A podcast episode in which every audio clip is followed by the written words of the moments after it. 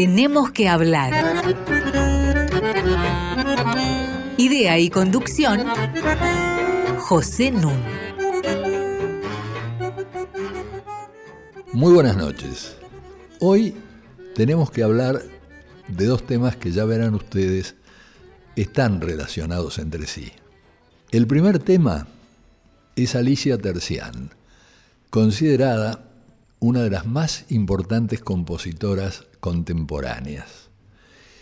Y el segundo tema es el genocidio armenio y también la relación argentina con lo que sucedió hace tantos años en Armenia.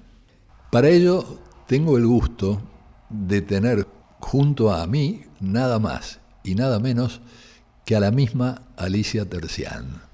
Hola Alicia. Gracias por la invitación. Y también al doctor Federico Gaitán Airabedian. ¿Cómo estás? Hola, muy bien, muchas gracias. Muy bienvenidos. Alicia Tercián, como señalé antes, es compositora, es musicóloga, es pianista, es directora de orquesta, es argentina, nacida en Córdoba, pero de origen armenio. En cuanto a Federico Gaitán Airabedian, es un destacado abogado especialista en Derecho Penal y con un máster en Derechos Humanos de la American University, especializado en ambas ramas, en Derecho Penal y en Derecho Internacional de los Derechos Humanos. Me voy a referir brevemente a una carrera que no tiene nada de breve, que es la fenomenal carrera de Alicia Tercián, que estudió en el Conservatorio Nacional de Música y tuvo como uno de sus maestros, y quizá el que más recuerda, a Alberto Ginastera. Hay una historia que ya es leyenda, que Ginastera, teniendo ella 18 años y estando en primer año, le encargó un ejercicio de politonalismo y ella se apareció con la tocata Opus 4, de la que después vamos a oír un trozo. A los 20 años, Alicia Tercián compuso el concierto para violín y orquesta que se interpreta hasta el día de hoy. Pero no solamente ha sido toda su vida una creadora de cultura, sino también una organizadora de cultura. En 1968 creó la Fundación Encuentros y organizó los encuentros internacionales de música contemporánea. Diez años después iba a crear el grupo Encuentros, dedicado a la música argentina y latinoamericana. Grupo Encuentros que se mantiene hasta el día de hoy y ha realizado, si no conté mal, 34 giras internacionales por los cuatro continentes. Los cinco. Ah, ya son cinco, porque hasta un determinado momento habían ido a cuatro. Ahora ya han ido a los cinco continentes. China ya está también y África. Muy bien. China, África, Rusia, Europa, Estados Unidos, Canadá, América Latina. Bueno, es un grupo especialmente destacado y exitoso. En 1985 eh, creó el Consejo Argentino de la Música con los auspicios de UNESCO y después se ocupó de replicarlo en varios países de América Latina, de manera tal que dio lugar a la existencia de 17 consejos de la música. Fue designada presidenta del Consejo de la Música de las Tres Américas y La Nación, no por casualidad, en una entrevista que le hizo, colocó como título Alicia Tercián, compositora del mundo. Fue designada embajadora de la paz por la UNESCO y tiene una cantidad de premios que nos llevaría el programa detallar. Voy a señalar nada más que dos o tres. primer Premio Nacional de Música en 1982, palmas académicas del gobierno de París, medalla Mozart de la UNESCO en 1995. En 2013 fue designada personalidad destacada de la cultura de la ciudad de Buenos Aires. Esta es una semblanza eh, muy somera de Alicia Tercián. Y me gustaría conversar con ella justamente de cultura. Hay algo que Alicia ha subrayado a menudo y es la indicación de Alberto Ginastera de que para ser compositor hay que ser una persona culta. Conversemos un poquito sobre esto. ¿Qué te quería decir? Lo primero que nos dijo en la clase de... Eh, yo entré en la clase de composición de casualidad, porque en realidad había sido muy buena alumna de contrapunto. Eh, con mis maestros fueron realmente muy buenos. Y un día el, profesor de contrapunto, que era el rector del conservatorio, eh, me pidió hablar con mi padre. Cuando le dije a papá, quiere hablar el rector con vos, me, dijo, ¿qué hiciste? no sé, no, hice nada malo. Y cuando volvió, yo estaba intrigada, le digo, ¿qué pasó? Que el profesor de contrapunto dijo que tenés que estudiar composición porque tenés talento. Sí, bueno, voy, voy a estudiar composición, le digo, pero tiene que ser con el profesor más vanguardista que hay en el país y creo que es ginastera.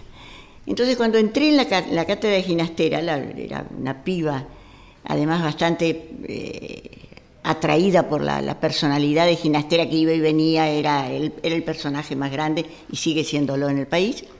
Lo primero que nos dijo en la clase es, ustedes puede ser que sean compositores, pero antes tienen que ser gente culta.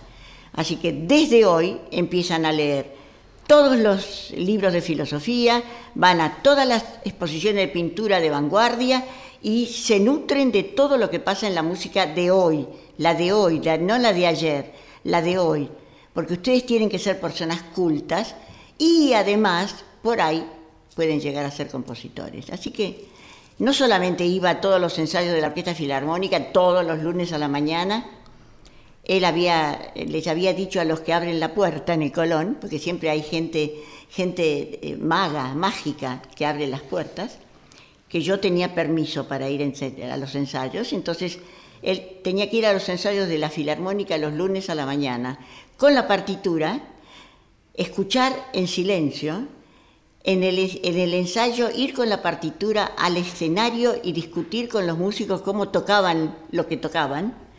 Y después cuando terminaba el ensayo tenía que ir a saludar al director de orquesta diciéndole eh, los saludos iban de parte de maestro Ginastera. Es decir, fueron todos los lunes durante cinco años. ¿Cuántos años tenías? 18. Desde 18 hasta que me recibí cinco años después. Así que fue realmente un verdadero maestro. Eh, una persona que no solamente eh, venía de Europa como, como si fuera una especie de... traía como, como si fueran los regalos de Navidad. Entonces tiraba las partituras en la mesa y decía, bueno, venga, venga Tercián ahora le voy a decir lo que pasa en el mundo. Y él, él me introdujo en la música concreta y electrónica en una época que acá ni se hablaba de eso, es decir, se hablaba obviamente, pero no, no con, con las clases de composición. Decía, a mí no me interesa, pero usted tiene que saber lo que pasa. Y entonces, de repente, en los cinco años, todas las veces que él se iba y venía de una, de una gira que tenía con sus obras, simplemente traía de todo y yo estaba al conocimiento de todo lo que pasaba. Por eso cuando me recibí, le digo, maestro, ¿y ahora con quién estudio? ¿A dónde voy? Y me dijo, Alicia, usted es Made in Argentina, yo le enseñé todo lo que tenía que saber, usted lo único que tiene que hacer es seguir componiendo, me muestra sus obras y sobre todo analice constantemente lo que pasa en la música de hoy, nada más. Te voy a hacer una propuesta. ¿Cómo no? ¿Qué te parece si escuchamos a Alicia Tercián? A veces toca bien, a veces no. ¿eh? Bueno, vamos a ver, yo creo que acá se va a lucir. Se, se lució, bueno, gracias.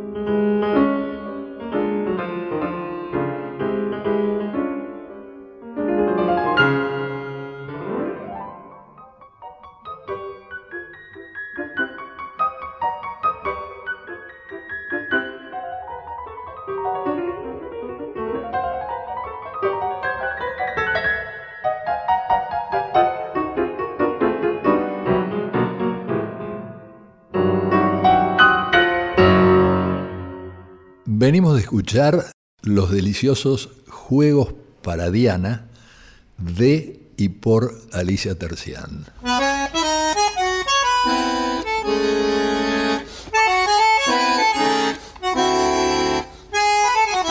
Seguimos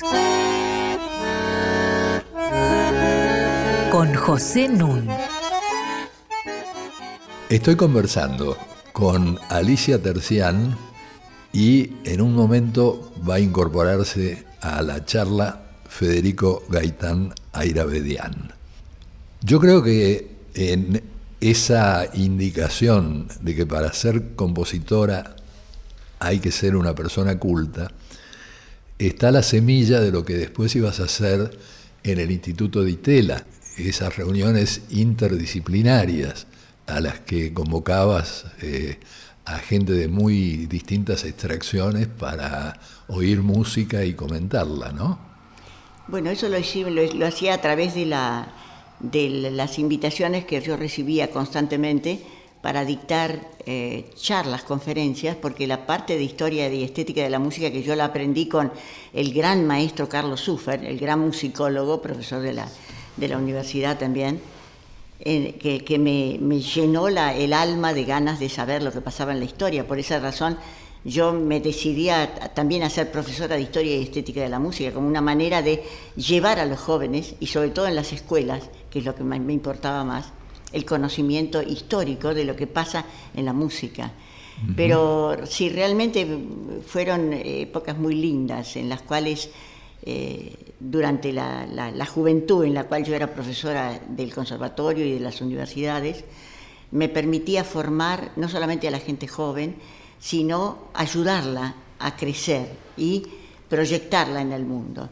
Lo más importante del artista es que pueda hacer escuchar sus obras o lo que hace.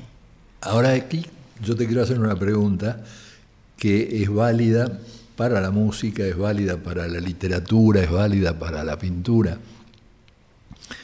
Eh, vos eh, has dicho en eh, varias entrevistas que uno no puede componer, ni debe componer, si no tiene adentro algo para decir.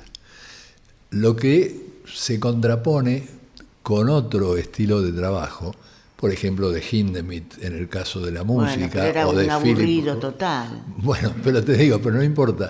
A lo que voy es a que hay escritores, a que hay músicos que se fijan una rutina, que tienen tantas horas de trabajo por día, frente a los que justamente esperan tener algo para decir para ponerse a hacerlo. Claro. ¿Podés comentar un poquito de esta posición? Bueno, primero, como yo soy tan vieja, yo conocí a Hindemith, fui amiga de él, fui amiga de prácticamente todos los compositores que venían a Buenos Aires porque Ginastera me invitaba a todos los cócteles que hacía y me llevaba a todos los conciertos. Después quiero que nos cuentes. Y a extranjeros, sí, tengo tantas anécdotas que no, no se acaban. Pero recuerdo que una vez le pregunté a Hindemith, con quien tengo mucha, mucho respeto, lo que dije recién fue un poco en, en, ánimo de, de reírnos un poco.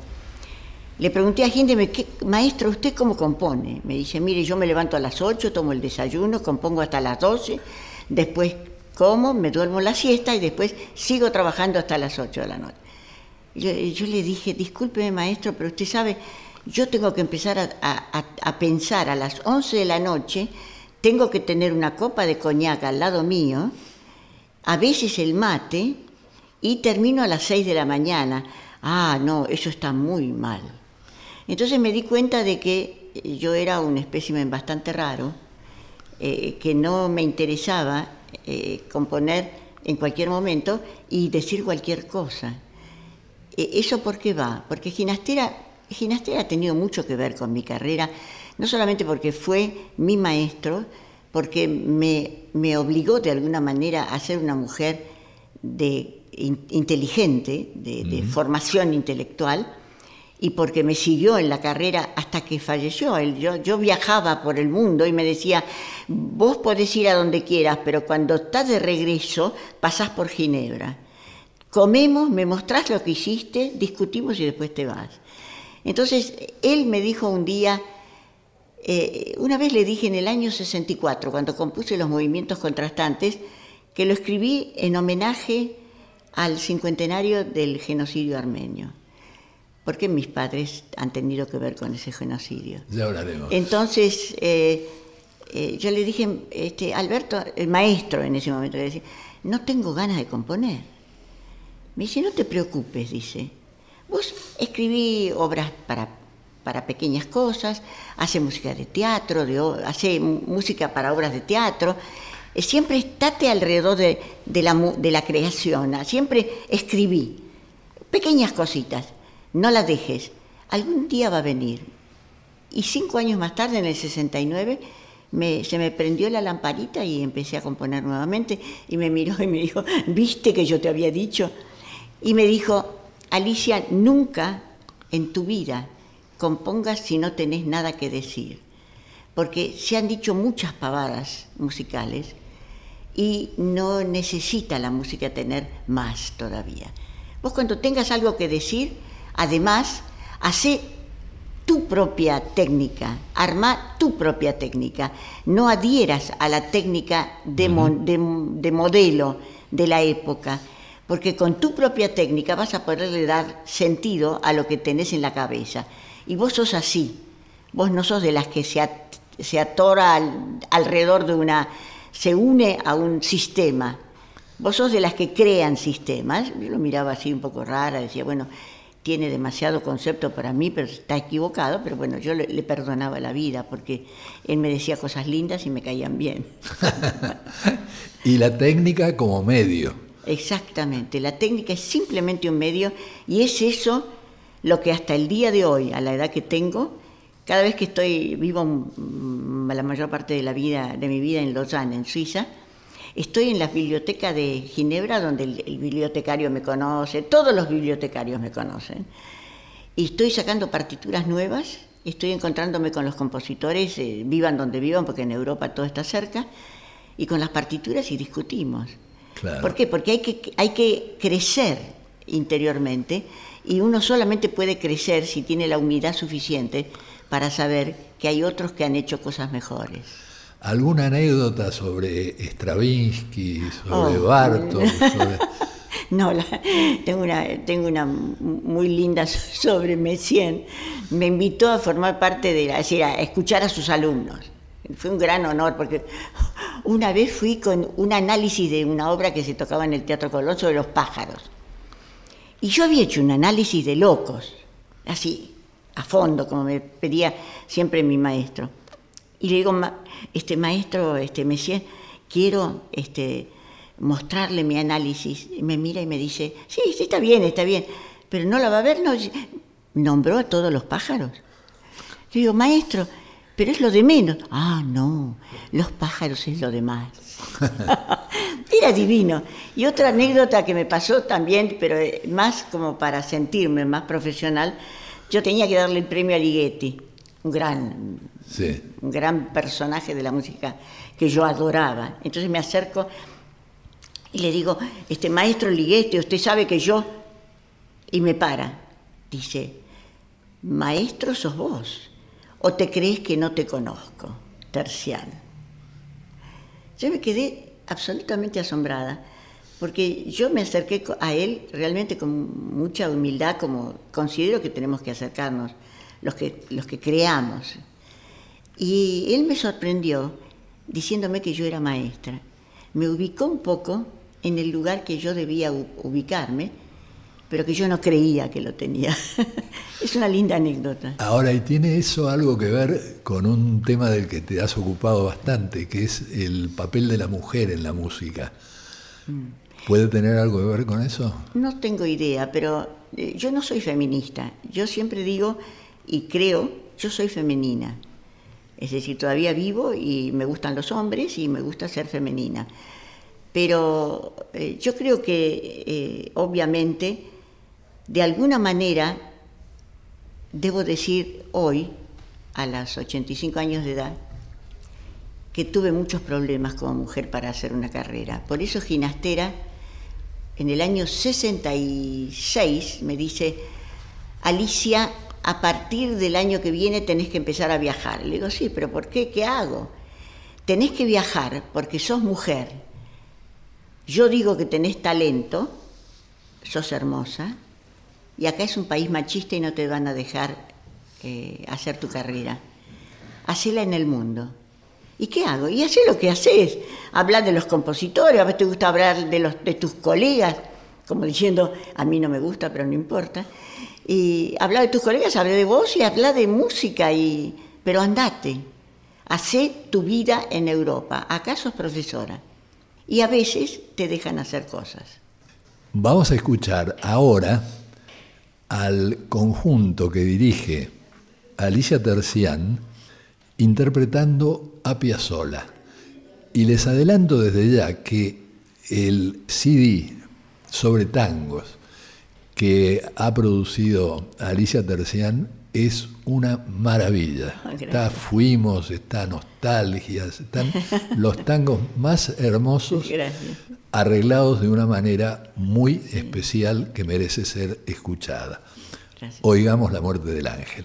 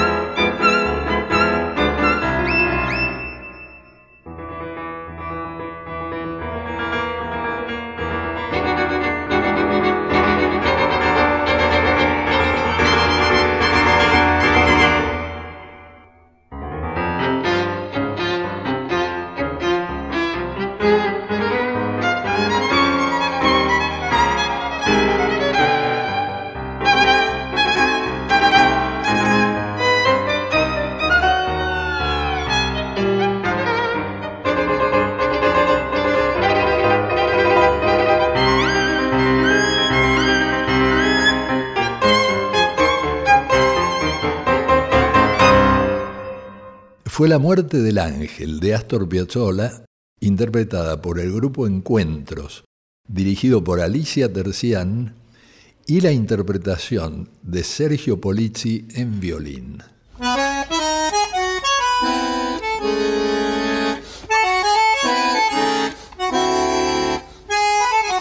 Seguimos con José Nun. Tenemos que hablar arroba radionacional.gov.ar para que ustedes se comuniquen con nosotros. Y para bajar cualquiera de nuestros programas, este es el número 106, les basta entrar a la web de la radio, es decir, www.radionacional.com.ar barra podcasts. Y ahí están todos los programas a su disposición. Voy a continuar conversando con Alicia Tercián y con Federico Gaitán Airabel. Lo que le quiero pedir a Alicia es que nos cuente un poco cómo se relacionó con la música medieval de la iglesia armenia y qué influencia ha tenido en su obra. Tengo que contar una historia. Toda mi vida está relacionada a una historia. Resulta que yo estoy con el concierto de violín. En ese momento recibo de la congregación megitarista que tiene eh, sede en la isla San Lázaro en Venecia, pero cuya sede en Buenos Aires eran amigos de mamá, es decir, el, presbítero era amigo de mi madre, me hace llegar un libro en el cual encuentro una melodía armenia del padre Gomidas, realmente folclórica, muy, muy hermosa. Eh, Hijo, tu madre ha muerto. Una melodía así muy triste, muy dura. Y me encanta. Ya mi abuela me cantaba canciones, eh, melodías eh, armenias cuando era chica, por lo tanto siempre estuve muy cercana a la historia musical. Y resulta que se me ocurre escribir el segundo movimiento del concierto de violín. Entonces me acerco a Ginastera y le digo, mire, este maestro, el segundo movimiento yo quiero hacer una, una melodía con variaciones, pero la melodía es armenia y yo soy argentina, ¿qué va a decir? La Argentina que yo estoy escribiendo sobre un tema armenio.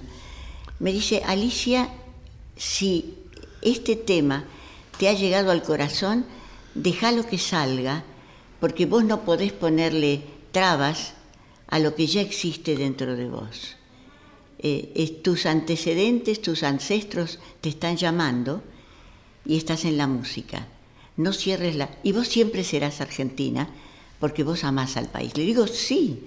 Además, mi abuela siempre me dijo, hay que amar este país porque nos abrió las puertas y nos permitió que vos tengas los estudios que querés hacer y la vida que querés hacer. Entonces yo me dediqué siempre hasta hoy a apoyar a toda la gente joven y además a discutir con todos los ministros de cultura, como vos sabrás, sobre lo que no hacen. Pero es lo que he hecho toda mi vida y eso fue la relación que tuve con, la música armenia y así, así nació mi amor por Comidas y también recibí al mismo momento un libro del padre Leoncio Dayan, que era un padre de la eh, congregación vegetarista de la isla San Lázaro. Yo me voy a Europa en barco, eh, llego a Venecia, tomo el, vaporeto, llego y me presento al padre Dayan. Y desde que me presenté durante prácticamente dos semanas, eh, fue una especie de relación de maestro-alumno me abrió todos los eh, documentos antiguos, de las, antiguas, este, eh, las misas escritas en armenio con todos los signos eh, armenios encima, signos armenios de la música que decían si la melodía subía o bajaba o tenía microtonos. Esas eran las neumas. Exacto, los neumas. Y realmente fue, fueron dos semanas increíbles, las que yo tuve con el padre Gomirás. Iba en Vaporeto y volvía a la noche y a la tarde. Y recuerdo cuando me despedí, porque todavía lo tengo en la, en la memoria. El padre Gomirás se fue, me dijo chao, yo tomé el Vaporeto y me hacía las señas del adiós y su figura se fue achicando, achicando, achicando hasta que no apareció más en el horizonte y es lo último que recuerdo, y me, me castigo todas las veces que he ido después a Europa, porque él falleció y yo pasaba por Venecia y como toda jovencita apurada en hacer cosas, decía, la próxima voy a verlo al padre Dayan. Y nunca llegó la próxima. Pero quedó esa imagen y fue un personaje. Después fui a Armenia, el, el católicos, el papa de los armenios, me abrió el, el monasterio donde están los eh, manuscritos antiguos. Después estuve en Viena y digamos que hice una especie de especial, especialización en los microtonos que inmediatamente en el año 69 transformé en obras musicales, habiendo hecho en, muchas universidades norteamericanas, en Yale sobre todo, que me invitaron a, dar una conferencia sobre el tema de la música armenia, pero dejé eso porque dije, eso lo voy a volcar en mi música y estoy en eso, ¿no? Bueno, yo me apoyo en lo que venís de decir para hacer una brevísima introducción al tema final de este programa, el segundo tema que anuncié al comienzo. Entre los siglos XV y XVII, Armenia se integró al imperio otomano. Pero el imperio otomano tenía por característica que dejaba bastante autonomía social y administrativa a los pueblos que dominaba. Eso hizo que los armenios retuvieran su idioma y retuvieran su iglesia. En rigor, la iglesia armenia fue la primera iglesia cristiana en el siglo IV e incluso hay mitos como que el jardín de Edén estaba en Armenia y que el monte Ararat es el lugar donde eh, encalló el arca de Noé. Esas son historias que, se cuentan. A comienzos del siglo XX había dos millones y medio de armenios, muchos de ellos en territorio ruso. Ahí las fronteras son sobre todo imaginarias, es muy difícil trazar una frontera geográfica. La mayoría eran campesinos muy pobres, que sufrían permanentemente el hostigamiento de los kurdos nómadas. Pero muy tempranamente, digamos entre los siglos XVII y XVIII, emergió una élite armenia comercial, próspera, cosmopolita y muy educada. Y de ahí empieza, según los historiadores, el resentimiento musulmán, que no podían admitir que hubiera un grupo más educado, ¿no? que estuviera por sobre ellos.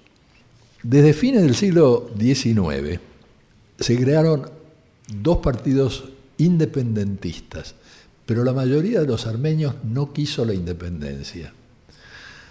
Lo que yo voy a decir ahora me parece que es, como hubiera dicho Ginastera, algo que tiene que ver con los ancestros de Alicia y que por eso no es extraño que eh, haya fomentado siempre encuentros, porque los armenios no quisieron independizarse, lo que querían era su lugar en el imperio otomano. Tanto es así que en 1908 ocurre la revolución de los llamados jóvenes turcos y los armenios apoyan esa revolución. Las cosas van a cambiar cuando el imperio otomano es derrotado duramente en la Primera Guerra de los Balcanes, 1912-1913. Y ahí hay un golpe y entonces sube un grupo muy radicalizado que le atribuye a la traición cristiana el hecho de haber sido derrotado en la guerra de los Balcanes, en la que perdieron la mayor parte de su territorio europeo.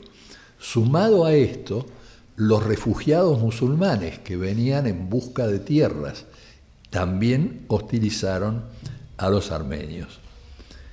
Comienza la Primera Guerra Mundial, 1914, y entonces están por un lado, los jóvenes turcos, Alemania, el imperio austrohúngaro, enfrentados a Gran Bretaña, Francia y Rusia. El principal partido armenio, fíjense ustedes cómo hay una correspondencia histórica, rechaza la idea de que los armenios tomen posición eh, y dice no, los armenios deben ser leales al gobierno del lugar en que residen. Entonces, los armenios que estaban en el Imperio Otomano debían estar de un lado y los armenios que estaban en Rusia debían estar de otro. Y de hecho, hubo luchas, batallas en las que participaron armenios de un lado y del otro. Solo que en 1915 los otomanos quisieron rechazar a los rusos y sufrieron la peor derrota de su historia. Y obviamente se lo atribuyeron a la traición armenia. Su propia ineptitud la cargaron sobre los armenios y desataron una matanza, un exterminio sistemático y deliberado de los armenios. Esto califica, según el derecho internacional, del que enseguida vamos a hablar con Federico Gaitán Airabedian, como genocidio. Es decir, la definición de genocidio es exterminio sistemático y deliberado de un grupo social por razones étnicas, políticas o religiosas.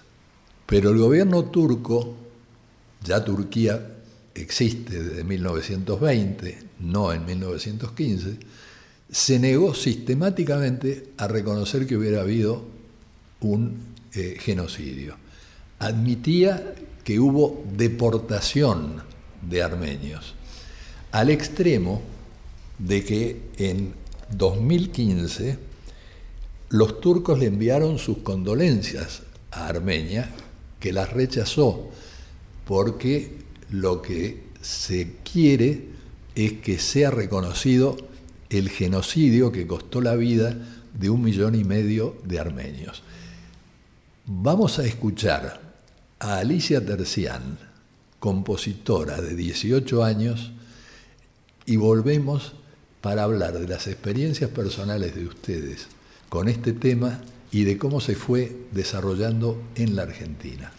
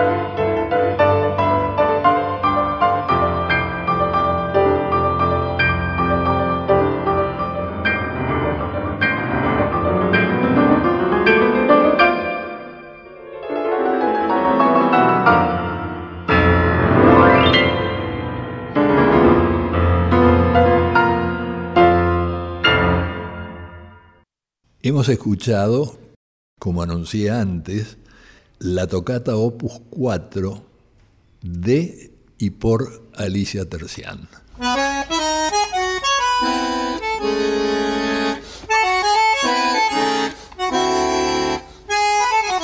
Seguimos con José Nun. Estoy conversando con Alicia Tercián y con Federico Gaitán Airabedian. Lo que le voy a pedir a Alicia es que me cuente su relación personal con el genocidio armenio, es decir, cómo llegó su familia a la Argentina. Bueno, es, muy simple. En los años 20 llegaron papá en el, genocidio, en el verdadero genocidio. A, él, él era, mi abuelo era eh, banquero y tenía, obviamente, tenía un trabajo de eh, importación, exportación de eh, tapices de Persia, actual Irán, a Inglaterra. Papá hablaba inglés, era un muchacho muy... muy entonces, con, la, eh, con el genocidio, él se salvó porque uno de sus, los clientes del banco del padre era un sheikh kurdo y era muy amigo y él, abuela le dio todas las joyas, mi abuelo le dio a papá el libro del banco, dijo alguna vez te puede servir, de la gente que le debía dinero, obviamente el, libro dice, y ahora él te va a llevar a vos para que eh, para salvarte. Entonces lo puso en la chalupa de un caballo blanco, parece una película norteamericana, y cuando papá se estaba yendo de su casa, dejando a sus padres, dio vuelta la cabeza y vio como los turcos le cortaban la, la cabeza a los padres y eso le quedó en la cabeza a papá. Tenía 15, 16 años, era un muchacho joven, un muchacho muy bien, muy educada, educado, pero fue un shock fuertísimo. Y lo llevó, el sheikh lo llevó a su, a su mansión y comía con los dedos, porque es así, ellos comen con los dedos, no la familia armenia. Y él trató de acomodarse y al año eh, le pidió al sheikh que quería irse para, para ver si que había quedado algún primo, eh, quién había quedado. Entonces el sheikh le dice, pero vos sabés que acá, vos, yo no tengo hijos y vos podés ser el heredero. Y hizo así un gesto, todo esto y todo eso, y todas esas dunas, todos esos palacios que ves, son tuyos. Quédate y vos sos mi hijo. Y dijo, sí, pero yo tuve padres y tengo padres y familia, quiero saber quién quedó. Entonces le dio un caballo y se fue. Y cuando llegó se dio cuenta que no, no quedaba nadie. Y lo primero que preguntó a mi padre es, ¿dónde se encuentra eh, un país donde yo pueda vivir en libertad? Y le dijeron la Argentina, ¿con qué se viaja? Se viaja con barco, compró un barco de tercera, ese muchacho fino, encantador, que fue mi padre toda su vida eh, educado, viajó en tercera y llegó a la Argentina. Mamá era de otro pueblo que estaba a orillas del mar Mármara y era una ciudad eh, que era griega que se llamaba eh, Rodosto en griego y Tekirdağ en, en, turco, había sido tomada por los turcos, cerca de Constantinopla. Y, de, Constantinopla y de, Grecia. Y bueno, se encontraron en Buenos Aires y ahí nací yo. Yo soy la, el milagro nacido de un papá, una mamá, una abuela y una tía, que llegaron solos acá. Notable. Federico, ¿y vos? Es una historia parecida a la de Alicia, como la de muchos descendientes de sobrevivientes que nos vinimos, mis antepasados, mis bisabuelos vinieron a Argentina escapándose de las garras del genocidio. Eh, con algunos detalles distintos, por supuesto. Vinieron de un pueblo, mi abuela materna era un pueblo llamado Tomarza, que yo mm. conocí de chico, viajé en un recorrido, en, un recorrido de, retorno, fui a la casa de mi bisabuela. Mi bisabuela paterna era de un pueblo que se llamaba Aceitún, mm. y de un día para el otro tocaron la puerta, somos los gendarmes turcos. Los más valientes. Hay órdenes de deportación al desierto sirio, mm. los famosos em, caravanas de la muerte, Sí. Y los campos de concentración. ¿no? No, Sí. el, el campo, el equivalente al campo de concentración arm- eh, eh, de- de- del holocausto, en el caso armenio, son las caravanas de la muerte. En estas relocalizaciones, entre comillas, deportaciones, se los echaba de sus pueblos, de sus casas y estaban morían. peregrinando en el desierto de Siria. Yo estuve, el- es imposible vivir ahí, y morían hasta, y los que llegaban, llegaban a tomarse un barco. Claro. El primer barco que veían iban o a Estados Unidos o a Francia o a Uruguay o a Argentina. Así es la historia de mi familia. Así que yo estoy acá de casualidad, me parece. Argentina está en la vanguardia, digamos, del reconocimiento al genocidio armenio. Sí. Y yo recuerdo muy bien el gran discurso que pronunció eh, Raúl Alfonsín el primero de septiembre de 1987, reconociendo el genocidio armenio. Y tenía a su lado a León Arlañán, ¿no es cierto? que había sido miembro del Claro. tribunal que juzgó a la junta sanguinaria que, fue la dictadura argentina. Ahora, en 2007, el Congreso dictó una ley reconociendo el genocidio armenio.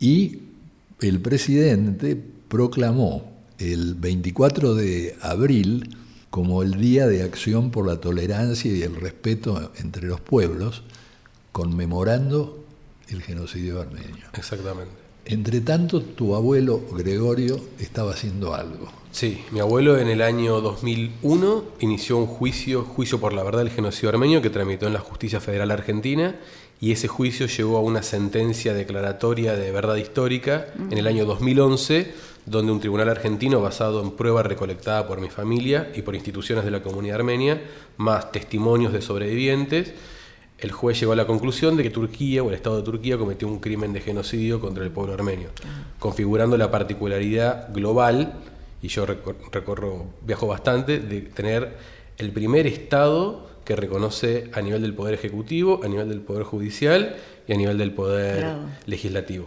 el genocidio armenio. Inédito en todo el mundo.